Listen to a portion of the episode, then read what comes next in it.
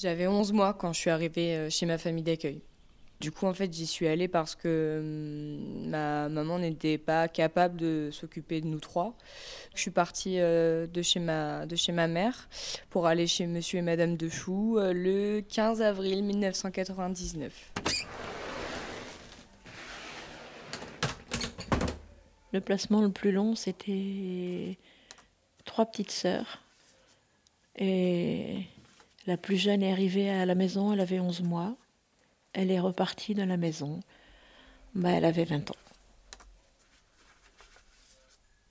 On était à un entretien avec, bon, bah, bien sûr, l'assistante sociale, l'éducatrice. Euh. et il y a eu un coup de fil pendant la réunion. C'est l'assistante sociale qui me regarde, qui me dit euh, Madame de Chou, le placement là est terminé. Euh. là, il y a un placement en urgence. Est-ce que vous êtes prête? Je dis Bah oui, j'ai personne. Elle dit Bon, ben, dans deux heures, on vous emmène deux petites filles. La réunion terminée, bah, je me suis dépêchée d'aller faire quelques courses pour, euh, pour avoir des choses que les enfants aiment, des petits yaourts qu'ils aiment bien, des petites choses, euh, voilà, pour pouvoir. Euh, je savais qu'elles allaient arriver très très rapidement, donc voilà, il me fallait tout tout de suite sous la main. Quand l'assistante sociale ou l'éducatrice appelle, en général, faut être dispo, c'est tout de suite. J'avais envie d'être famille d'accueil. Je me suis toujours occupée d'enfants. Au départ, j'étais nounou à la journée. Et j'ai posé la question à mon mari s'il était d'accord pour, euh, pour accueillir des enfants à la maison. Euh, les nôtres avaient bien grandi. Il y en avait déjà deux qui étaient partis. La plus jeune avait déjà 16 ans. Et bon, bah, bien sûr, avec l'accord de mon mari, euh, on est devenu famille d'accueil. Parce que le, le mari est impliqué dans, dans l'éducation des enfants de toute façon. Autrement, ça se passe bien, toi hein Le boulot, c'est. Oui, c'est bah, tu sais, c'est habituel. Je m'appelle Huguette de Chou. J'ai 63 ans. Je suis à la retraite depuis un an et demi. Et j'étais famille d'accueil. Ah bah eh, Tu sais que la dernière fois, euh, je cherchais un truc. Et euh, c'était Hein Tu lui as demandé où c'était Bah ouais, parce que franchement, là. Euh, je m'appelle Adeline et j'ai 20 ans. Bah, en fait, normalement, nous, on finit les commandes à 16h30. Euh, de 16h30 à 18h30, on fait les euh, ruptures. Est-ce que tu as des souvenirs avant d'avoir été placée? Euh, non, j'ai aucun souvenir avant d'avoir été placée. Je, je me souviens de rien. moi, mes premiers souvenirs, c'est bah, quand j'étais chez mamie et papy, en fait. Adeline parlait tout le temps, tout le temps, tout le temps. Un soir, quand, Jean-Pierre est arrivé du boulot, euh, je lui ai dit Trouve la pile, fais quelque chose, débranche, débranche-la, je n'en peux plus. Elle parle, elle parle, elle parle, elle saute, elle court, elle danse, elle n'arrêtait pas. Elle a toujours euh, débordé d'énergie. Elle savait pas parler que.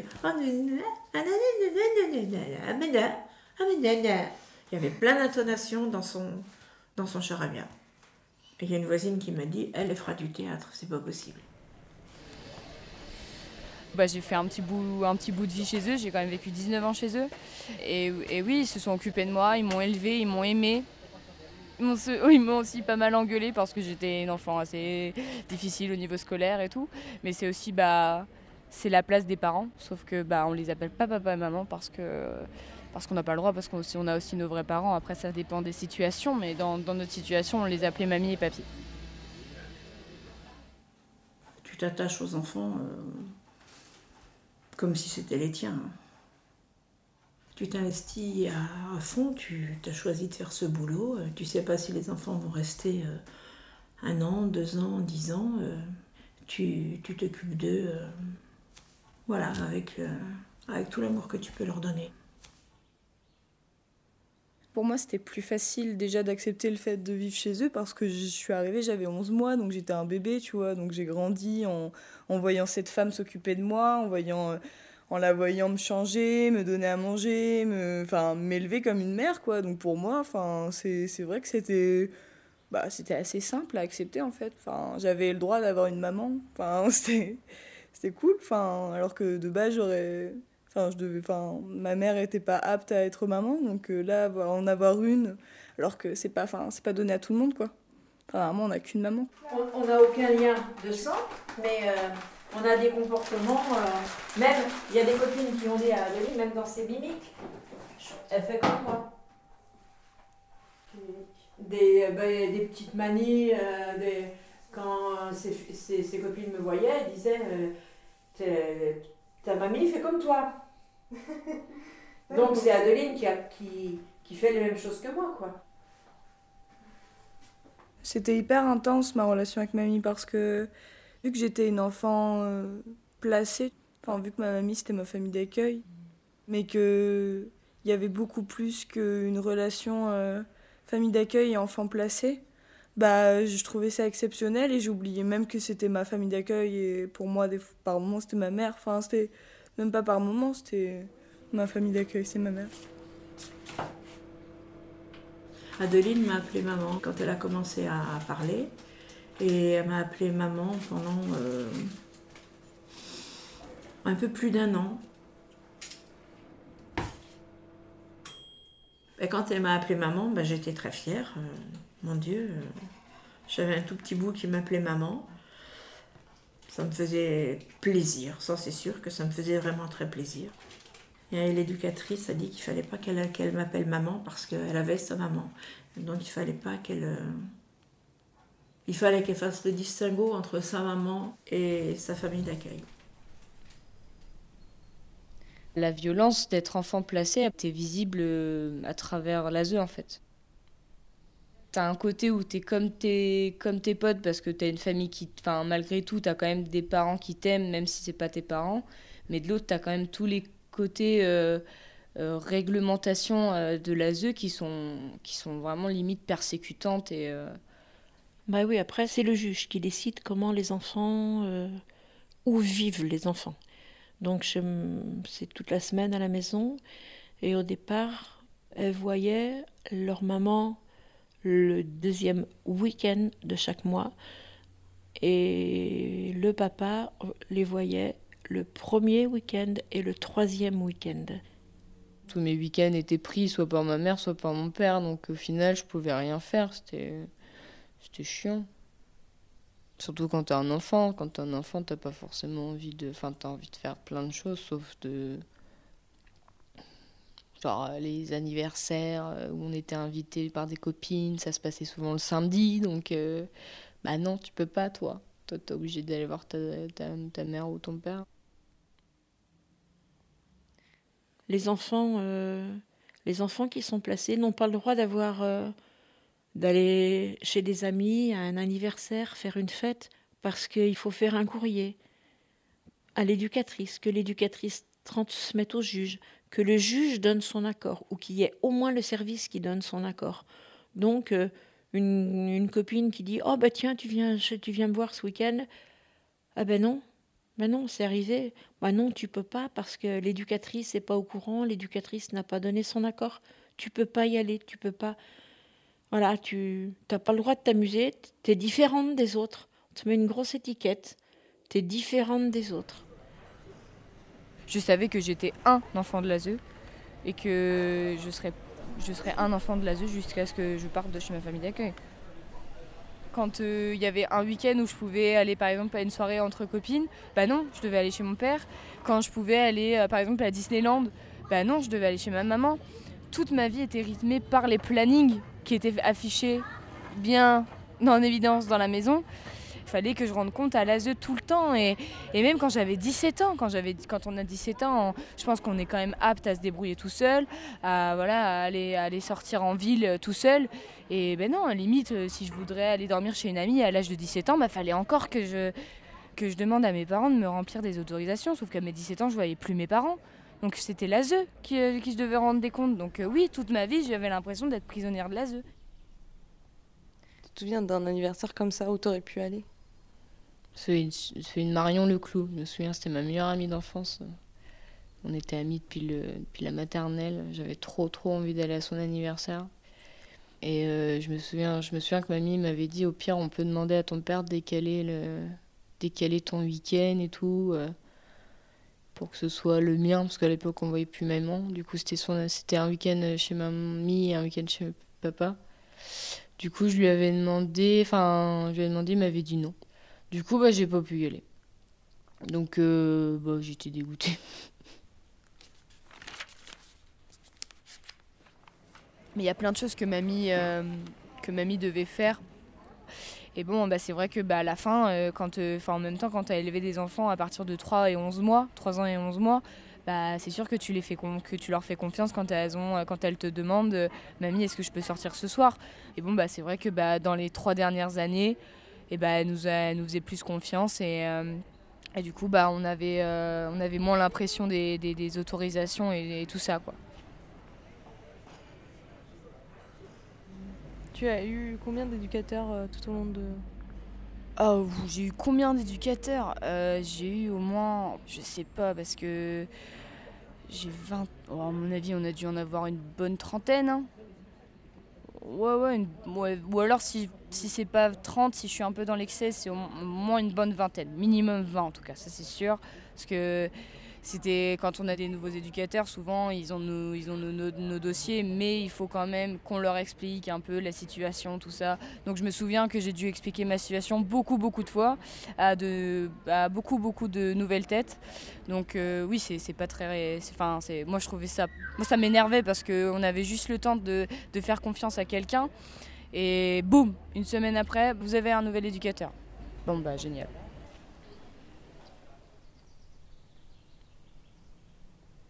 En plus de ça, euh, aller euh, les mercredis où au lieu de rester avec mes amis, aller à la piscine ou faire du sport, bah voilà, j'avais des rendez-vous avec des éducateurs, euh, des trucs comme ça. Enfin, à faire ça à 10 ans ou à 11 ans, c'est enfin 10 ans ou 15 ans, c'est pas cool quoi. C'est pas une vie pour des enfants d'aller dans des bureaux et dire bon qu'est-ce qui va pas? Donc voilà, à chaque fois répéter sans arrêt la même chose. C'est vrai que pour les enfants, c'est super de raconter euh, leur malheur chez leur papa ou chez leur maman. Euh, c'est ressasser tout ça à chaque fois. C'est génial, c'est génial, j'adore. Et au final, euh, même si tu dis qu'est-ce qui va pas, il bah, n'y a rien qui s'arrange en fait.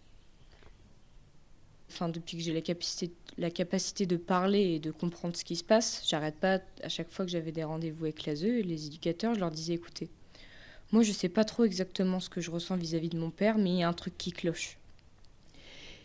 Et ils l'ont jamais pris au sérieux, ils m'ont tout le temps enfin après c'est vrai que j'arrivais pas à mettre des mots précis sur ce que sur ce qui allait pas mais je savais qu'il y avait un truc qui clochait, notre relation était chelou, était, était distante mais à la fois bizarre, je savais qu'il avait une emprise sur moi euh, que je contrôlais pas.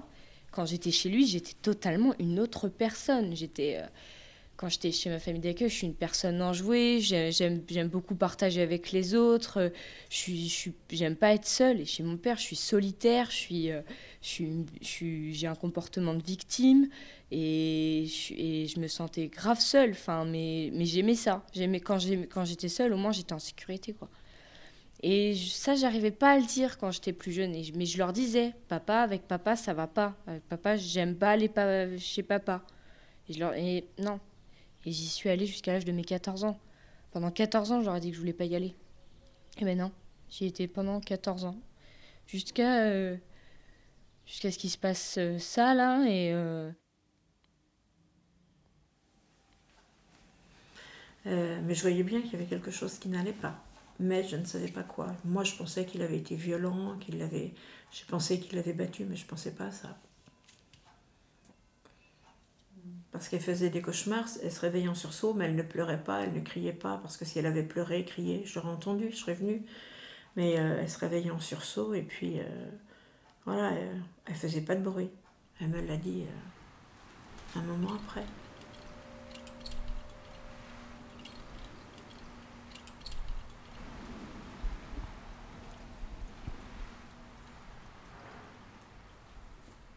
Tous les ans, les enfants revoient le juge pour enfants, revoient la situation, euh, le comportement des parents. Est-ce que les parents sont capables de s'occuper des enfants, d'assumer des enfants? On a des juges qu'on voyait tous les ans quand on était petite et après qu'on voyait un tous les deux ans. On n'avait pas vraiment le droit de parole, confronté à tous ces adultes qui, bah, qui savaient déjà d'avance comment ça allait se passer en fait. Mais nous, on était dans une position bah, de stress et euh, d'inquiétude parce qu'on ne savait pas ce qui allait se dire. Je me souviens que les jugements, c'était horrible parce que mon, père à moi, il y allait tous les, enfin, tout le temps. regardait mon père, il me regardait super mal pendant les jugements et c'était une pression encore en plus, tu vois. Donc ça, ça voulait dire euh, fais gaffe à ce que tu vas dire, sinon je te casse la gueule. Enfin, du coup, bah, comme je disais rien en jugement, bah, à la fin du jugement, mon père il venait me voir et il, faisait, il faisait le gentil avec moi, tu vois. Et euh, souvent, quand c'est lui qui m'emmenait au jugement, il, il, allait me payer McDo après que après le jugement, genre en mode c'est bien, t'as pas ouvert ta gueule, c'est cool, je te paye McDo, quoi.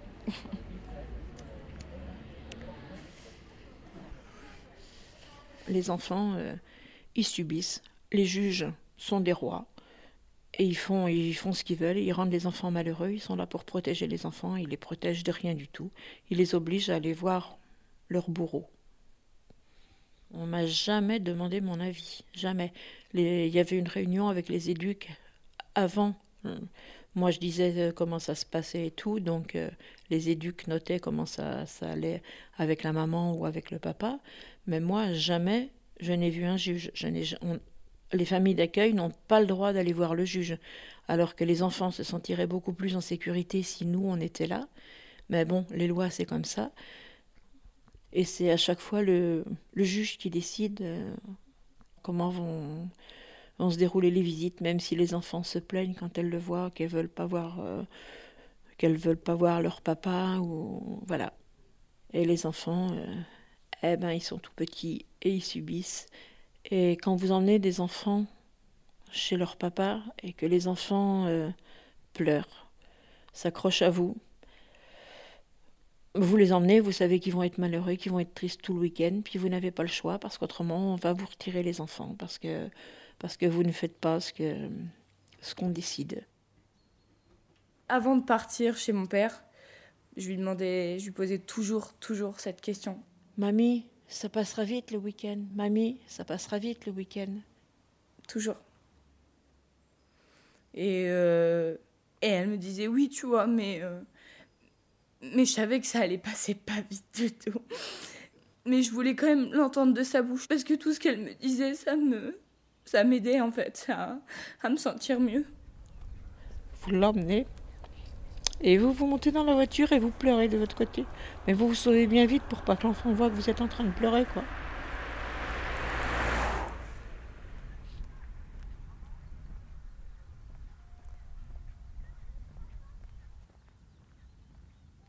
Si on les aime trop, ridicule. Si on les aime trop, ah ben non, vous les aimez trop. On vous les enlève. Donc ces enfants-là, ils ont, euh, pas le droit d'être aimés, quoi. Le juge vous interdit d'aimer un enfant. Moi, je trouve ça complètement stupide. Lui, il va aimer un bibelot, il va aimer un objet, mais nous, on n'a pas le droit d'aimer un enfant, alors que si on fait ce métier, c'est parce qu'on aime les enfants, qu'on n'a pas envie de les voir malheureux. Je, le dimanche soir dans la voiture, euh, en faisant la route euh, Toire-Loudun, je disais, mamie, est-ce que je pourrais te parler en rentrant? Parce qu'il y avait des choses que je pouvais lui dire qu'elle. Mais juste, j'avais envie de, vraiment d'avoir bah, ce, petit moment avec mamie où je peux, où je peux vraiment pleurer, crier, enfin dire ce que je veux et vraiment et, que quelqu'un m'écoute quoi. Oui, elle me racontait ce qui se passait. Elle était petite au départ. Au départ, bon, il y a eu des moments où, où elle était bien, mais il y a, il y a des moments où euh, elle était vraiment très mal.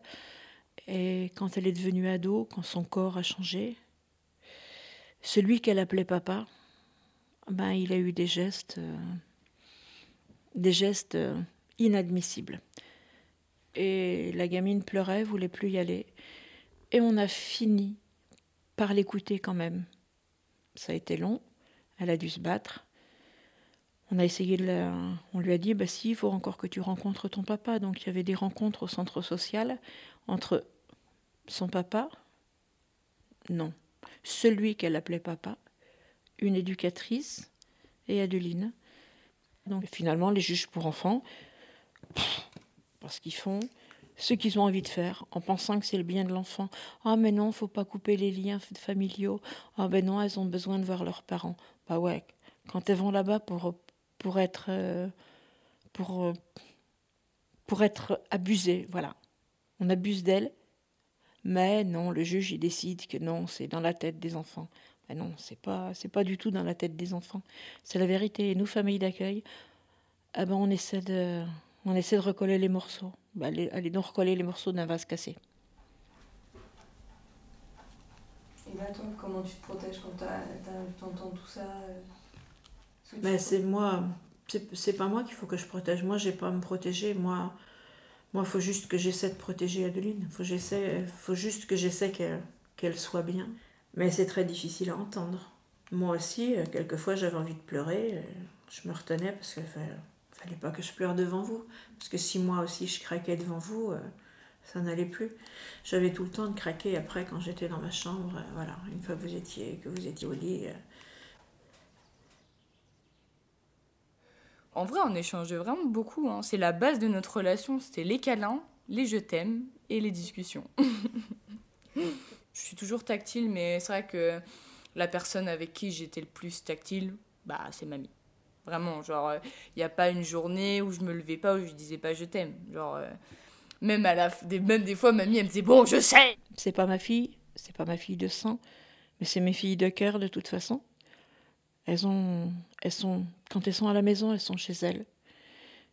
Est-ce que tu penses que les liens que, que tu as eus avec euh, Adeline a permis à Adeline de, s'en sortir? Moi, je l'espère. Je l'espère en tout cas que les, on a quand même des, des liens forts.